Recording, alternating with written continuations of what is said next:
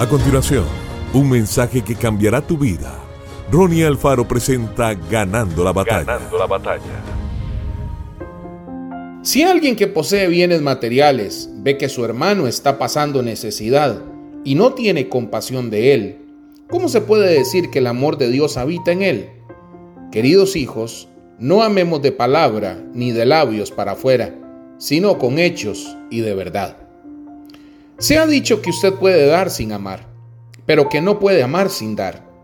Observe este versículo nos dice que el amor no se trata solamente de palabras o pensamientos, se trata de nuestras acciones. El amor trata de alcanzar y suple las necesidades de otros.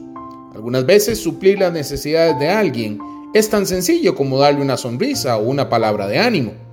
Hay muchas maneras de mostrar el amor de Dios, ¿Puede pagar por la gasolina o los abarrotes de alguien? ¿Ve en la vida de alguien alguna necesidad que usted pueda suplir? El Señor quiere bendecirle hoy para que usted pueda ser de bendición a otros. Él quiere obrar por medio suyo para mostrar su amor y compasión. Hoy y todos los días, busque maneras de poner su amor en acción.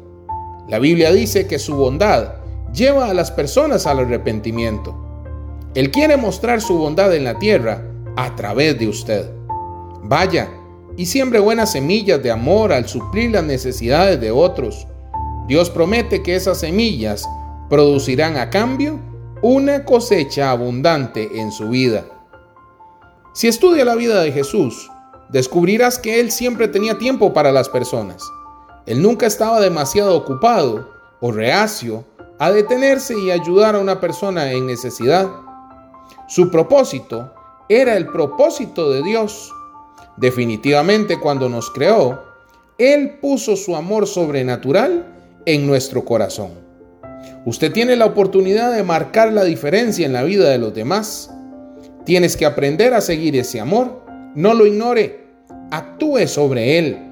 Alguien necesita lo que usted tiene. Que Dios lo bendiga grandemente. Esto fue Ganando la Batalla con Ronnie Alfaro. Seguimos en Spotify y en nuestras redes sociales para ver más. Ganando la Batalla con Ronnie Alfaro.